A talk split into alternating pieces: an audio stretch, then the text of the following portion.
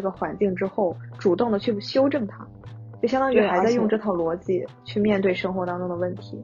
是的，而且在高考之前，我们完全没有做过任何一个人生的选择，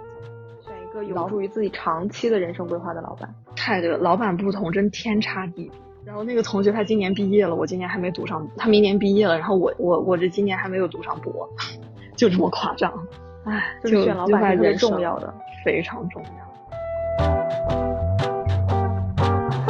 家好，欢迎来到第一期闲的没事儿，我是主播严肃但只有一点点的 S 同学。在这一期呢，我跟另一个主播小鱼一起分析以及探讨了我之前曲折的留学经历。基于我这血与泪的教训上面呢，我就可以给大家一点点小的建议，希望大家可以从中在我的基础之上少走一点弯路。所以希望大家喜欢。大家好，现在是北京时间下午两点，我是目前正在山东某一小城市，并且准备两年半读博，依旧还没读上的工科硕士 S 同学。大家好，我是小鱼，我现在呢在澳门，我现在是一个文科类硕士的在读生，今年六月份才毕业。我们今天的内容呢会总共分为三个大的板块，第一个板块 S 同学他按照时间的顺序介绍一下自己从读研到读博这一路的历程。第二个部分呢，是展开每一个板块当中的具体遇到的问题和小感悟。那么第三个板块呢，我们会对刚刚 S 同学分享的这些内容当中比较有感触的点展开再详细讨论一下。但是如果说过程当中有新的灵感的话，也有可能会加入一些新的内容，所以我们就听听看，录录看。那么我们现在来到第一个部分，就是 S 同学来给我们讲一下他从读研到读博这一路以来的时间线。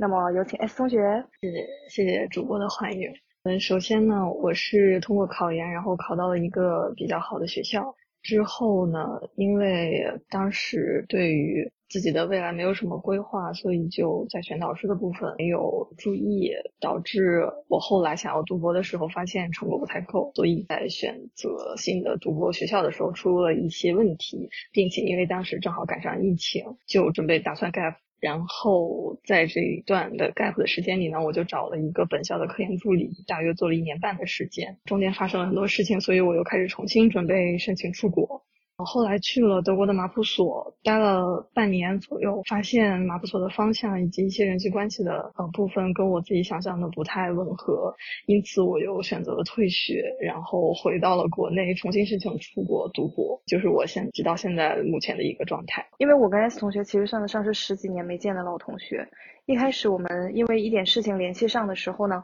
刚开始听。呃，名校毕业，然后马普所读博，会觉得非常非常光鲜，就觉得很羡慕。只是后面 S 同学在详细的跟我分享这些过程的时候，我会发现真的是蛮多坎坷的。然后你一个人也承受了很多，所以才后面有这一期的灵感，想说其实很多蛮光鲜的这种科研的背景背后，可能都是有非常多自己承受的事情。所以后面我们就展开来分享一下，在每个部分当中遇到的具体的问题和每一个部分当中总结出来的一些小感悟。那么第一个部分就是读研了，S 同学，你来给我们讲一下你读研这个过程和其中遇到的问题吧。对，读研，读研这个选择当初做的也是比较的赌气，呃，因为我当时本科的时候，在本科的时候，其实我完全没有就是未来呃要干什么的一个概念，因为我当时对我自己的专业不是特别满意，也不是很感兴趣，当时还是觉得研究生。就学历越高越好嘛，所以就想要跟着大家随着大六，然后要读个研。结果因为呢挂了一科，所以保研呢就别想了，就打算考研或者出国。但是研究生出国的话就要花很多钱，然后我们家又属于中产以下阶级，所以就对于出国读博这件事儿就断了念想，就准备考研。考考研选择学校的时候也是一个很赌气的想法，就一定要比本校好，呃，就要考就考一个高的，反正差不多这样。所以最后就选了一个比较偏冷门的方向，钻了空子进了一个进了一个好学校。之后呢，进了好学进了一个好学校之后呢，我就当时也是完全没有考虑过，呃，我读研之后要做什么，是要去工作还是要去继续读博，所以我也没有在乎。我选的方向是什么？它够不够热门？或者我选的导师，它主要是偏向于哪一方面的？我当时觉得就是随便选一个老师老板就可以了，因为毕竟好学校嘛，应该老师也都特别好，所以就呃选择了一个更加偏向于产业化的老师。其实我现在回想起来的时候，就会觉得当时是呃对未来是很迷茫的，就完全不知道自己想要干什么，想要做什么。其实这个老板在我选择他之前。呃，就想起了一件很小的事儿，就是他其实是提醒过我，他说他比较偏向于产业化，他可能就是暗示我他这边不怎么做学术。这个是你在选择报考他的研究生之前吗？还是已经录取之后？啊，之前的时候，就是还没有报考，然后通过邮箱联络一下的时候。跟他进行联络的时候，他跟我说，他说他这边不太做产，他不太做学，呃，不，他没有说不太做学术，但他意思是，他比较偏向于产业化的方向。你对你当时对于他的这个反应有有思考一下，或者说有跟别人讨论一下吗？没有跟别人讨论，呃，我是直接完全没有概念，就是什么叫做偏向产业化，什么又是学术，因为本科生嘛，对于什么科研之类的，完全是没有概念的。对，所以这样的选择呢，其实对我未来或者对我以后的这些坎坷经历是做了一个铺垫。然后 进了进了读了研之后呢，又出现另一个问题，就是一个人际关系的问题。在本科生的时候呢，我觉得大家的关系都是非常的单纯的，就大家都是同学的关系，或者是那个做毕业设计的时候，大家都是同门的关系。但是没想到读了研之后呢，慢慢就会发现他有些呃师兄师姐，他们就会有一带带一点那种小社会的感觉了。我当时就有一个师兄，他就是感觉他他平时跟我们老板的关系就是特别好，呃，时不时的就去我们老板面前去转一圈，去刷个脸。当时呃，我发现他也不怎么看文章，也不怎么做实验，也不怎么做学术。然后我就特别怎么说呢？就运气不好，我们老板就把我分配到这个师兄，让这个师兄来带我。我就跟着这个师兄开始学着做实验。但是后来我发现，就不管我做什么实验呢，那个师兄总是在旁边看着我，监督我。他不仅监督我，然后他还会问我一些细节。但一开始的时候呢，我觉得毕竟是师兄嘛，就跟他讨论一下也无可厚非。我就非常单纯的把我所有的想法以及所有的数据都跟他。就是完全交流过了，后来就是某一次，我就发现他竟然拿着就是我的样品拿去给我们老板说这件事儿，说这个样品的事情。嗯，然后我们老板相当于把你的成，相当于把你的成果拿着去跟老板交流了。对，而且我们老板完全不知道我在做实验，并且在后面一次组会中，就我们我们组真的是非常放养，就三年一共开了三次组会。呃，一年开一次，应该叫年会了。其实就在某一次组会中，在某一次组会中呢，我就发现这个师兄他竟然讲了我这个材料的部分，就当着众人的面，对，面不改色心不跳的讲你的成果。对，然后我们老板当时还调侃他，他说你这兴趣范围还挺广的，就他一开始跟我是完全不一个方向的。也就是说，老板其实是有一点听得出来，他这个地方有一点小问题的吧。对，但是他完全没有纠正我，因为我觉得对于老板来说，就是谁做都可以，你能做出来，反正就是因为他完全不管啊，呃，基本上可能一个月都见不着他一次的这种状态。我当时就是特别不想去实验室，因为我一去实验室，那个师兄马上就跟着我屁股后面就去了，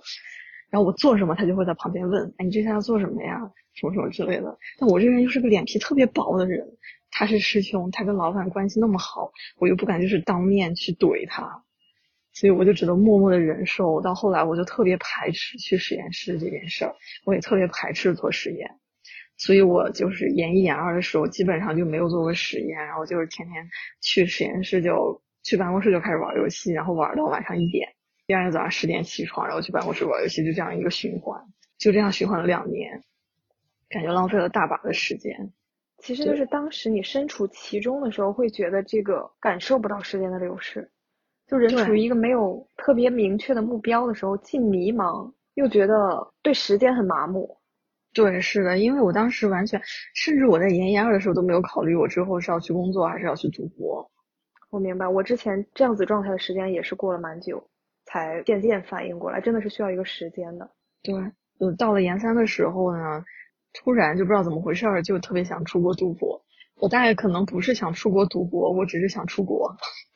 但是你想，你要出国的唯一的方式，对于我们来说就是出国读博，因为我们也没有什么钱能够出国移民。当时要出国这个想法有比较特殊的契机吗？还是有个什么事情给了你比较深的印象吗？还是渐渐的，只是说身边朋友都出国，然后渐渐渐渐，它自然形成的？呃，其实这样的就是，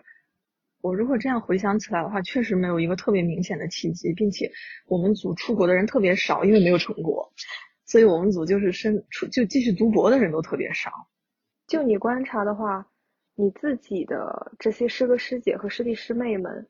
他们有在这个过程当中发现自己有浪费时间的嫌疑吗？还是大家整个的氛围就比较像是？不去理会这个时间，就是让时间推着自己往前走。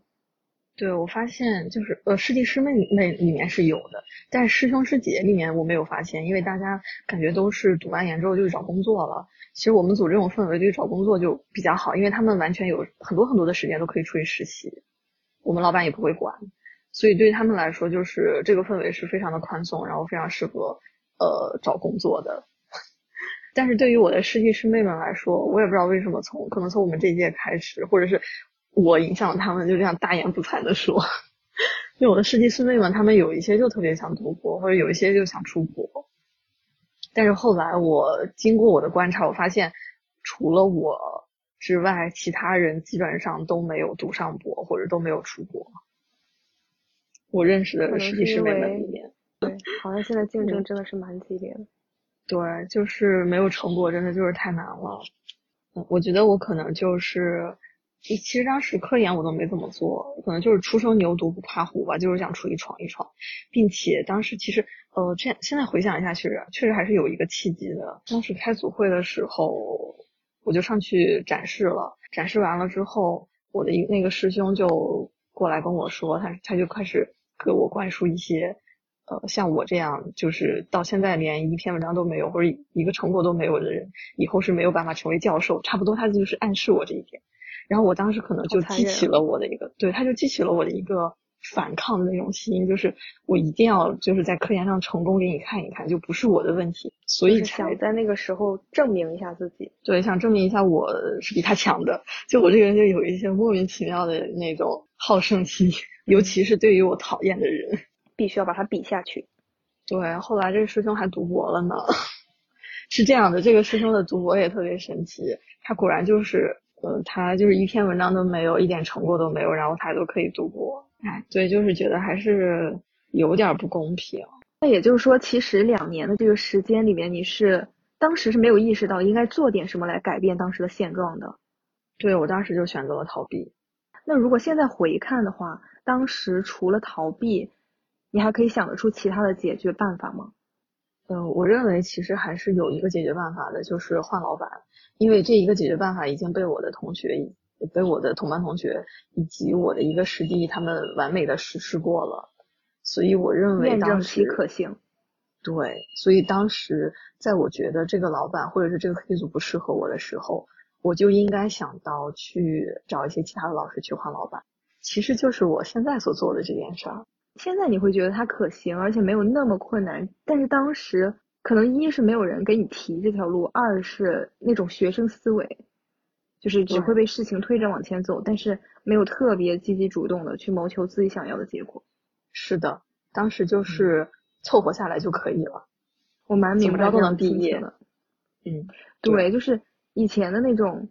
真的是学生思维浸泡的特别的彻底，遇到问题的时候没有特别主动的。去想解决办法，而且会觉得有一些东西它特别困难，然后自己把自己吓退了，相当于有一点这样的感觉。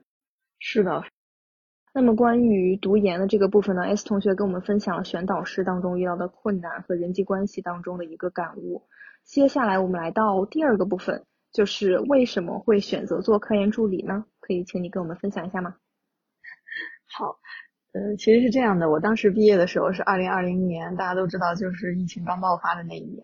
所以我当时没有出去，包含两个原因，第一个就是我准备的太晚了，当我的托福跟 GRE 考出来的时候，已经是二零年的一月份。那个时候，基本上美国的学校都已经不用考虑了。呃，欧洲欧洲那边基本上应该也已经关闭申请通道了，只有新加坡、香港那边可能还可以。所以我就考虑了新加坡。当时也联系了一个老板，当时联系那个老板，那个老板其实还挺有意思的。呃，我跟他也有了一些。交流也有点像是面试一样的，他给了我一个大的方向，让我去做一些背景的调查。但是当时出了一个问题，就是他是他跟我的那个方向是不一样，他跟我当时报的那个学校的方向是不一样的。他是机械的，然后我是材料的。当时他跟我说可以，我可以报第二年春季的那个学期，或者他去找那个学术委员会，然后去看一看这件事情能不能处理。后来为什么没去呢？当然里面包含了很多原因，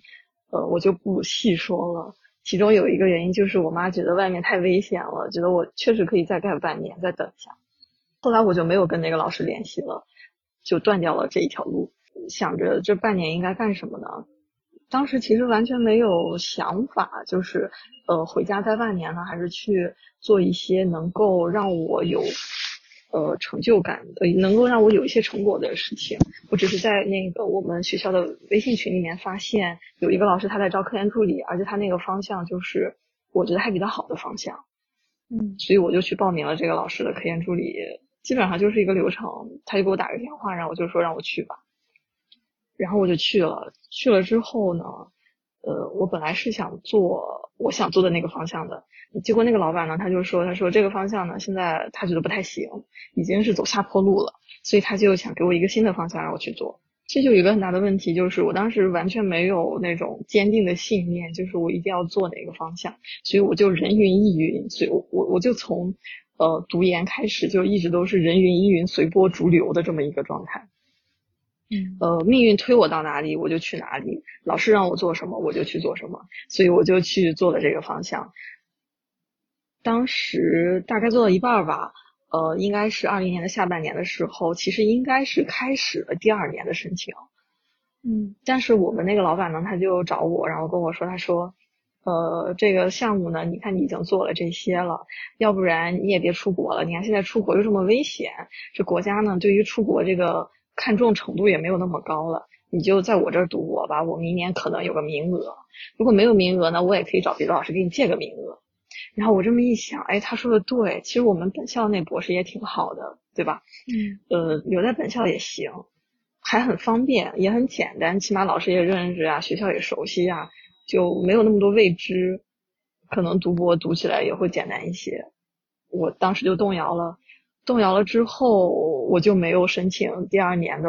就是国外的博士。结果到了第二年呢，项目是做完了。也到了该申请的时候了，我们老板就转变了话头，他就跟我说，他说那个今年呢不一定有名额，要不然你先报报试试吧。其实那个时候就已经是七八月份，已经开始就是就是交那个申请考核的材料了，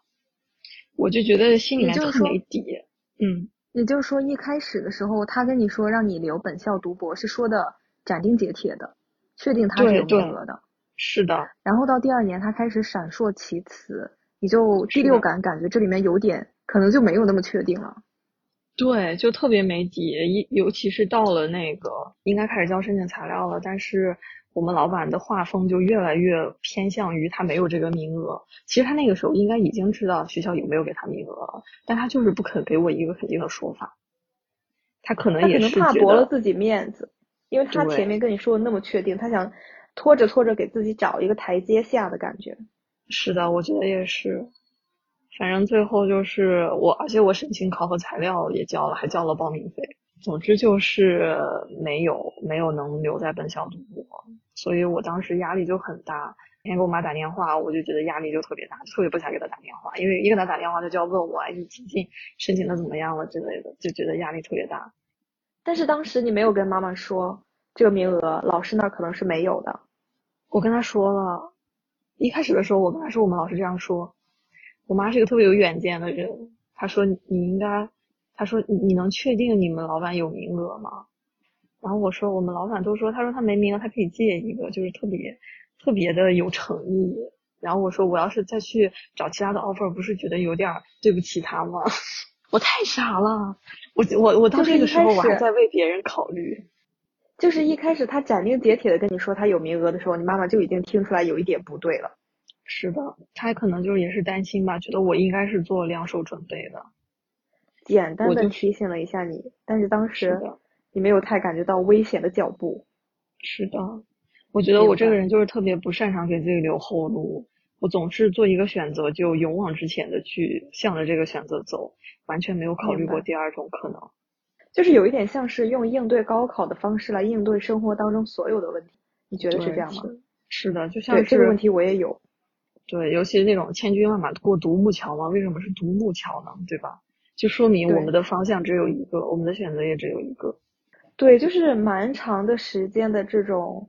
就是十几年的这种教育，它给我们形成了这样一种思维的惯式。但是我们没有在脱离了高考这个环境之后，主动的去修正它，就相当于还在用这套逻辑去面对生活当中的问题。是的，而且在高考之前，我们完全没有做过任何一个人生的选择。是的。在在我们从来没有尝试做过人生选择的这段时间之后，上了大学之后，你就会发现，我们竟然有这么多人生的选择要做。那个时候是感觉不到人生选择的存在的。对，就是你的思维当时还停留在那个时候。是的，我们完全感知不到其他的路在哪里。其实那个时候我们已经面临海量的人生选择了，但是自己。比较麻木，对于这些选择没有过思考和主动的去谋求，所以其实浪费了挺多机会的。我自己是这样。对，我觉得也是。就像我当时进了那个课题不适合我的课题组之后，我就从来没想过就是再去换一条路，或者是换一个组，甚至换一个组我都没有考虑过。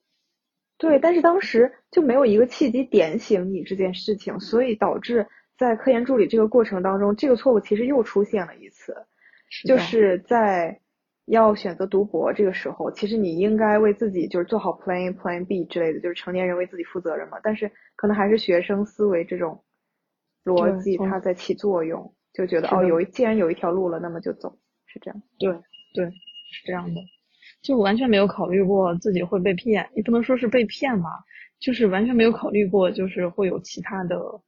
情况出现。对，也完全没有怀疑过别人。太单纯还是，嗯，然后就是在科研助理的过程中呢，项目是做完了，但是成果没发出去，没发出去，还好有数据，还好还有一些东西还能讲，所以我下半年呢又开始重新准备申请出国，在重新准备申请出国的这一个阶段呢，就犯了一个错，就是以往也之前上一次准备出国的时候犯了同样的错，就是没有海投。我后来发现海投真的是太重要了，不要想着什么你呃你要尊重一个老师，然后你就要等他一个月的回复，这是错的。你也不要想着呃我发给一个老师他就会回复我，他要是不回复我的话，说明我很差，这也是不对的。就一定要给自己更多的给自己提供越多的 offer，越多的选择越好。当时就是没有海投，然后就在选三个里面选择了一个，呃三个里面选一个其实也还好，起码还有三个选择。当时就看中，当时选择了去德国，因为马普索嘛，就是听起来就比较高端。然后德国在欧洲，就觉得去一个什么嗯发达国家，然后看一看，就给自己增长一下见识也特别好，所以就选择了去马普索。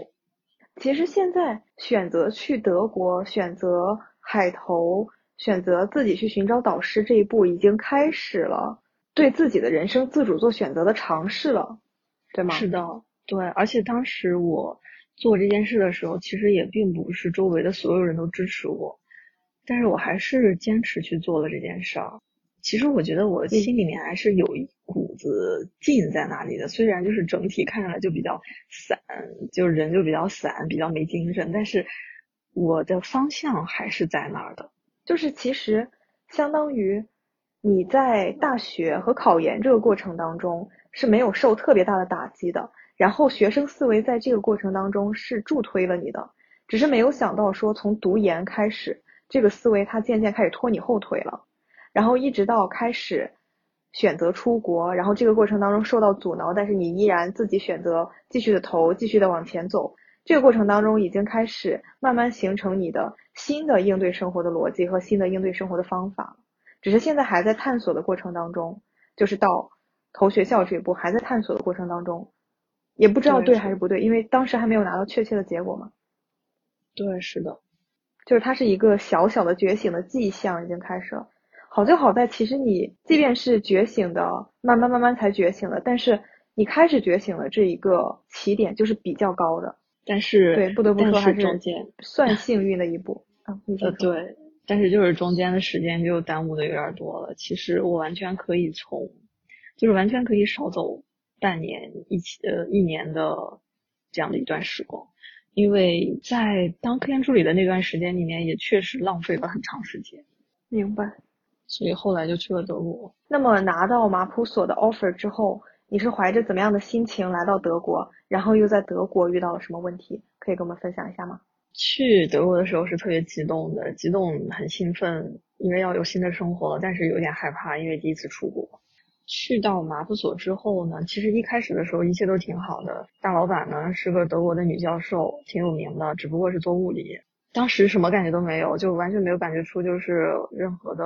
不对的感觉。呃，身边的我们组，我们组是整个物理所里面唯一一个化学组，组里面都是中国人，基本上好像有四五个人左右。就我刚去的时候，大家对我有都还不错，因为毕竟我是小师妹嘛。但是后来呢，发生了一件事儿，就是首先是项目的呃项目的问题，因为我们组都是做物理的，然后材料呢以及设备都是偏向于物理的，化学的很多设备都没有，而且材料相对也比较少，所以我们就导就导致了我们组里面这个样品的分配就有会出现一些问题。一开始我的前任的小组长呢就给了我一个样品，让我去做这个样品，就系统的做这个样品。后来我就发现。呃，我们组另一个，当时她还是是我的一个师姐。我们组另一个师姐呢，她就偷偷的找那个做样品的人，把我的这个样品拿过去，呃，继续往下做。当时知道这件事儿的时候，我就觉得挺挺烦的，因为我是已经在做这个样品了，怎么可能就是遇到了感觉像遇到了我硕士时候遇到同样的问题，就是两个人同时做一个项目的这种感觉，而且有一种昨日重现的感觉，好悲伤啊。对，而且他是师姐，就像之前那个师兄一样，他先毕业，你觉得他怎么可能会把他的东西给我用呢？就像这个师姐，她是一个博士后，她她发文章怎么可能会让我去做这个东西呢？而且最可怕的就是我们大老板是那种唯文章唯文章是问的人，就是这个东西只要有人做出来发文章就可以了，他根本不在乎就是谁发的或者谁做的，所以当时就觉得挺绝望的。而且后来我发现，就是在比如说在开大组会的时候，呃，因为我们老板是物理方向的，他对化学就隔行如隔山嘛。他比如说他说 angle 就是呃化学的一个顶刊，他说 angle 是个 sheet general。就是说他非常不行，就是感觉就是他是没有办法利用一个化学的思维来给你一下指导的，他只能给你说一些非常 general 的事情，然后一直都在吹，然后他他的概念是多么多么的高大上，然后是是属于那个诺贝尔级诺诺贝尔奖级别的这种概念，但是他就没有办法真的在那个方向上面给你一些就是比较可以实施的。呃，一些操作性的建议。后来呢，就是找我过去的那个前小老板，他要准备回国了，因为德国对他对于他来说就是一个过渡，所以他他回国找到了工作，他就准备回国了。我们组基本上人也走的差不多了，就只剩下我跟那个师姐，就只剩下我们两个人组里面，所以那个师姐自然而然也成为了我的小老板，嗯，就是我们组的组长 group leader。但是这个师姐因为之前做了这个事儿。而且我在组会上发现，他就是经常会沿用我的一些做法。举个例子，呃，我当时做的那个材料呢，因为我每次做实验的时候，它它表面都会被氧化，所以它因为氧化之后，它的那个性质就不一样了。所以我每次都拿那个砂纸把它那个表面给打磨一次，然后再继续做。结果我打磨了之后，发现打磨之后的样品就是跟没有打磨的样品跟。没打磨也没反应的样品，它的那个反应的结果也是不一样的。我当时就在组会上提出了这个想这个事情，所以我就觉得这里面肯定是发生了有一些其他的就是，反正就觉得还挺有意思的这个点。然后后来我发现这个师姐特别有意思，她后来她其他的样品啊，她其他的样品她全都打磨，就就在我打磨样品之前呢，她就没有打磨过。然后自从我开始打磨样品之后，她。也把他的样，就是跟我这个样品完全没有关系的其他样品，他也拿去打磨。你就觉得他好像就是他自己就是没有什么东西，然后也没有什么想法，然后他又从别人的身上就是去学一些东西。他其实这一点就是虽然说没有什么太大的问题，但是我就觉得他好像没有是一个没有什么 idea 的人，就这种感觉。对他就非常不信任，而且他是一个刚刚博士毕业的博士后，我觉得他是没有能力来带我的，差不多是这个，也没有能力来指导我的，因为他自己都没有想法。他给我开组会的时候，只会让我自己去找想法，我就觉得很烦。而且他还做我的材料，所以我当时就就是产生了一个就是换组的念头。其实换组这个事儿在欧洲那边还是挺常见的。当时我去参加了一个。呃，我们那个所的博士生活动，当时就有一个博士生，他就跟我们讲他换组的经历。他说他一开始的那个组，其实老板人都很好。我觉得他其实也是客套一下嘛，就不能说前老板不好嘛。他说他的强老板也都很好，但是因为他觉得他强老板指导不了他，所以他就开始就是找其他的所里面其他的老师，然后他就换组。他说换组这件事就是一件很正常的事儿，所以就给我的这个，他就对我就产生一点影响，就是让我也觉得换组这个事儿是一个挺正常的事儿。我才会觉得，呃，我退学这个事儿是一个挺正常的事儿，就是相当于为自己的规划，呃，就相当于对规划自己的未来向前走了更大的一步。因为退学，在我们听来还是蛮大的一个决定，也需要下很多的很多的决心才能做得出这个决定。是的，是的，尤其是在国内，你想在国内，你一旦入学，就你一说退学，就感觉真的是特别严重，就发生特别严重的事儿，你才能退学。对，是很严重的事情才可以这样做，会有这样在国内社会共识的感觉。是的，而且你在国内，你要是想换老板，就相当于跟前老板直接割裂了，就直接撕破脸了，就相当于。对，会感觉很严重。对，但是在欧洲不会，因为后来我去跟大老板说，因为我跟大老板说，我说我不信任这个小老板，我要准备换换组。然后他还给我提了一些建议，就是我他可以找他们组他们所其他的人当我的小老板，但是因为他们所都是做物理的，就完全没有做化学的，所以我肯定不可能选择留在这个所了。他也给我提供了一些其他所的老师老板，但是因为他太局限于他那个物理领域了，就他所提供的那些老板基本上都是偏做的那些东西都是更偏向于物理的。我觉得跟我就因为我本身就不是很喜欢物理，而且我觉得物理太抽象了，对我来说有点难。所以我就毅然决然的选择自己重新找职位。所以其实重新找职位这个选择，算得上是一个并不是意气用事的，而是你仔细的思考了自己的研究方向之后的决定。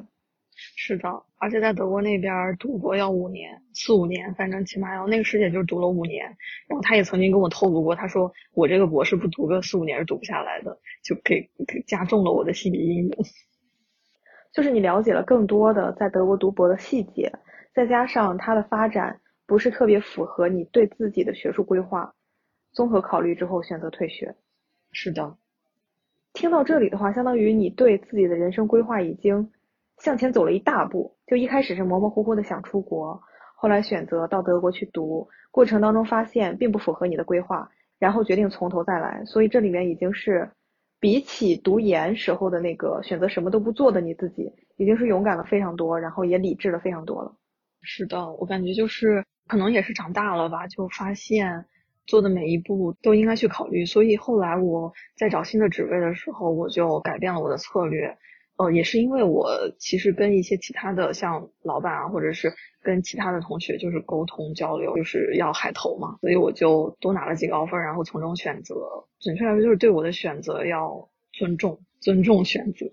就是现在的情况的话，是你已经拿到了确定的 offer，然后再准备重新开始了，对不对？对，我现在就是准备差不多今年三月份，然后就准备开始我的新的博士生活了，非常的紧张，但起码方向大方向还是没有错的。对，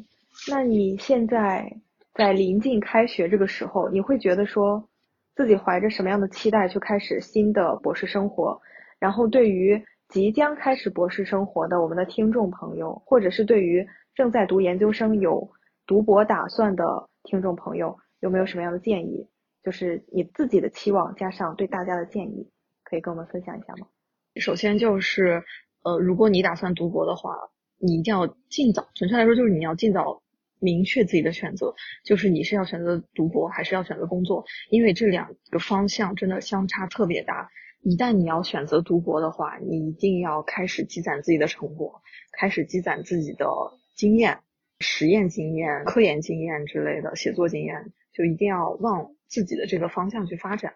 因为你走的每一步都不会是没有用处的。其次，在你选择就是职位的时候，一定要给自己多留几个选择，做好 Plan B。或者，就像我当时就是因为疫情，然后没有出国，你以后也指不定是因为什么，然后也出不了国，所以你要做好自己的 Plan B。就是如果我要是呃需要 gap 了，那我在这段 gap year 里面，我应该去做什么才能够丰富我自己的经历，而且一定要做一些。在自己方向上丰富经历的事情，就不要说是什么呃，我要准备出国读博了，然后但是我现在有 gap year，那我去打工吧，对吧？我去奶茶店什么之类的，这真的是完全不要做。你就算你也不要为了赚钱去做这个事情，因为他对你的经历或者他对你的简历是毫无用处的。你宁愿是自己花钱去学校，或者是去找一个大牛，最好是找一个大牛，做一找一个比较。好的老师，呃，跟着他去，跟着他去做实验，跟着他去做项目，也不要去为了赚那一点钱，然后去浪费自己的时间做一些端盘子、洗碗的这样的活。因为读博这件事儿真的非常需要积累。哦，其次就是在选导师方面，如果你要是想要去读博的话，你就一定要选学术能力强的老师。你要去看他之前发表的文章，呃，他的文章水平都是什么样的，他的方向够不够热门。这一点是非常非常重要的，以及他一年差不多能发多少篇文章。其实，在国内只要是发好文章的老师，他们都很 push，基本上都是呃没有节假日或者是让你早出晚归的这样。但是你要想，为了你的成果，为了你的未来，为了你以后可以去麻省读博士，这些你都需要忍耐。对，就是为了自己的未来，对，为了辛苦的感觉。是的，因为为了自己的方向，为了自己以后的目标。其实就是对于出国，就是出国选老师的这方面，呃，我觉得其实对于读博这件事儿吧，出国和在出国读博和在国内读博这两个方向，如果你要准备在国内读博的话，也是一个好的选择，因为你在国内读博找一个好的老板，尤其是那种比较大牛的老板，院士老就是有院士团队的话，可以帮你在国内积攒一些人脉，有助于你在国内就职。如果你去国外的话，其实就多了一层那个海外经历。就是可以让你体会更多的，比如说生活经历啊，丰富你的人生啊之类的。如果你要在海外读博的话，你要是想要自己的读博经历更加轻松或者是更加快乐，没有那么痛苦的话，建议找国外的老师以及组里面中国学生比较少的团队。因为如果你发现一个组里面全是中国学生，甚至是华人老板的话，你会发现他们真的是特别 push，跟国内读博差不多。对，就没有办法很好的享受国外生活，有非常好的那种国外经历。而且就是其实，那对于要出国读博和留在国内读博的这两条路来讲，你觉得在最晚什么时候必须要下定决心，并且要开始为这个事情谋划和做努力？最晚，我觉得时间节点，最晚的话一定是研二了，研二下吧。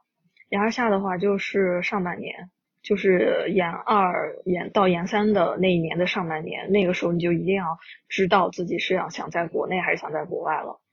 如果你本身读研就是在一个大牛的团队，就是你可以读自己呃大老板的博士的话，我觉得对国内就职其实是有帮助的。但是如果你要想出国的话，也要准备语言嘛，然后你要准备自己的成果，就要很很多准备简历啊，准备展示的 PPT 啊。因为基本上在国外的话，基本上都是研三的上学期那段时间就已经开始就已经开始申请了，所以你要在研三上学期之前就要开始找老板，要开始海投联系老师。如果你在国内的话，因为国内是提前一年的八九月份开始申请考核，现在我发现大多数的那个学校都已经是申请考核制了，嗯，所以你也需要在研二下的时候就开始准备。找国内的老师，准确来说就是你可以在研二下的时候一边找着国内的老师，一边找着国外的老师，然后最好在研二上的时候就把的语言成绩什么之类的全都整理出来，这是最理想的状态。这是一个既紧凑，然后后期又不会特别匆忙的一个时间线。是的，然后这个时候你还要兼顾着你的科研，其实挺累的。就没有没有我当时过得那么轻松，所以我这不花了一年半的时间来弥补当时的轻松。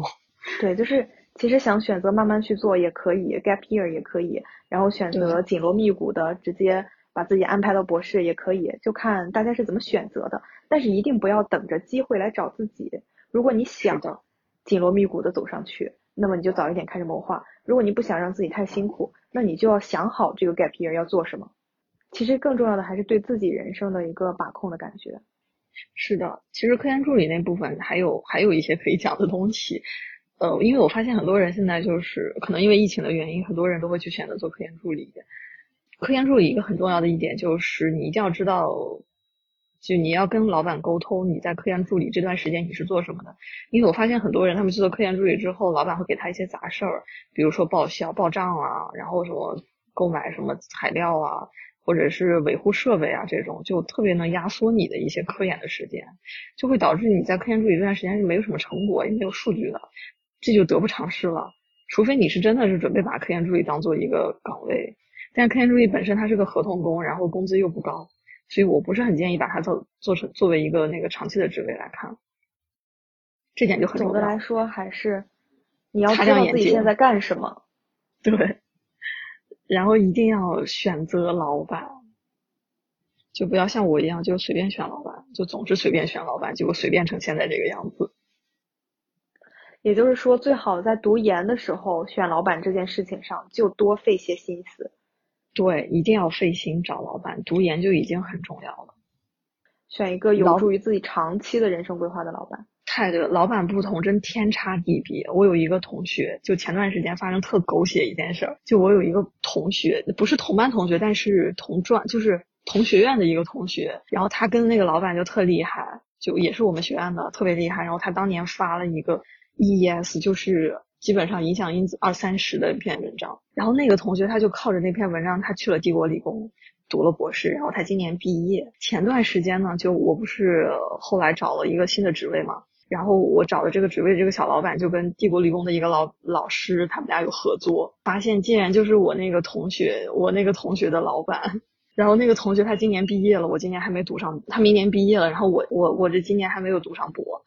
就这么夸张。唉，就选老板是特别重要的，非常重要，影响你之后几年的路要怎么走，这种感觉。对，你要不然就找一个呃人脉很广的老板，要不然你就找一个学术能力很强的老板，总要占一枪，总是要占一项。如果你找一个人脉特别广的老板的话，你就要跟这个老板搞好关系，这样他就会帮你。当时我跟我们老板的关系就特别差，因为说到这个，我还有一个很细节的问题。就是如果像当时一样，你发现这个老板他不是你未来规划所需要的老板，然后你现在手头还没有可以换过去的组的话，如果是有这样子情况的听众，你会建议他们一步步怎么样去做呢？把自己脱离开这个这个境况？我觉得是这样的，就是首先真的要努力的去跟老板搞好关系，就是像那个跟那个师兄一样，时不时的就去老板面前晃一下。然后动不动的就跑去跟老板，就是你一旦你不管做什么实验，你只要有一点成果，你就要去跟老板主动交流，不管他烦不烦你，这是最重要的一点，我觉得就一定要跟老板有密切的联系和密切的交流。你哪怕给他呃给他发微信呢，然后你就跟他说，呃尤其是把自己的成果就讲的有趣一些，然后他他就算是对科研不感兴趣，但他会对你有印象。对你有一个好的印象，觉得你是一个很努力的学生。因为之前我们隔壁组有一个女孩子，她就特别努力，每天早上很早就去实验室，就在实验室门口吃饭，就被我们老板看到了。然后我们老板就有次在聚餐的时候就说，那个女学生非常的努力。然后他其实老师对努力的学生，或者对在他眼前晃的学生都是有好感的，这一点就非常重要。熟悉，可能有什么机会，有什么题目也比较容易想到你。是的。你就跟老板关系好了之后，其实很多问题就迎刃而解了。比如说，你可以时常跟老板讨论一下你的呃实验进展啊。那那个师兄其实也没有什么呃地方可以插插足的，对吧？呃，或者是那个或者你跟那个师兄就，或者是我跟那个师兄就呃关系稍微润滑一点儿。他问我的时候，我就糊弄他一下嘛，跟他避开一些去做一些事情。总之就是不要完全逃避。只要不是像我一样完全逃避，我觉得还是有路可以走。那么我们对于 S 同学从读研开始到又做科研助理，然后再去德国读博，又选择退学重新找职位，现在又在等着新的博士的开学，这一路走来呢，感觉 S 同学对自己的人生规划是从一个比较迷茫到渐渐清晰起来的这样一个过程。S 同学也跟我们分享了很多这中间遇到的具体的问题和他是怎么解决的，以及对于要搞科研的同学提出了一些小建议。那么这就是我们这一期的主要内容。其实这其中关于人生规划、关于人际关系都是可以展开说比较多内容的。所以我们以后也可能对于这些呢再展开一些新的讨论，我们会在一起录更多的内容给到大家。那 S 同学还有没有什么想跟我们的听众朋友们说的？呃，其实我觉得很多时候就是我逐渐明白了人生规划以及人生选择这些事儿呢，也不只是不只是我的经历带给我的，有的时候真的就是年龄或者是你越长越你长大了，然后这件事它就会推着你去开始做自己的选择。所以我觉得大家还是最好就是提前呢就有这个意识，去有这个自我规划以及有去做自主选择的这个意识。这样才能让自己的人生，让自己的未来就是走得更顺畅一些，这就是我最终的一个建议。对，所以就是大家尽可能的为自己去做人生规划，但是如果现在还有些迷茫的话，也不要太责备自己，因为时间慢慢都会给我们答案。所以这就是我们这期的内容了，那我们就下一次再见吧，拜拜。那我们就下期再见，拜拜。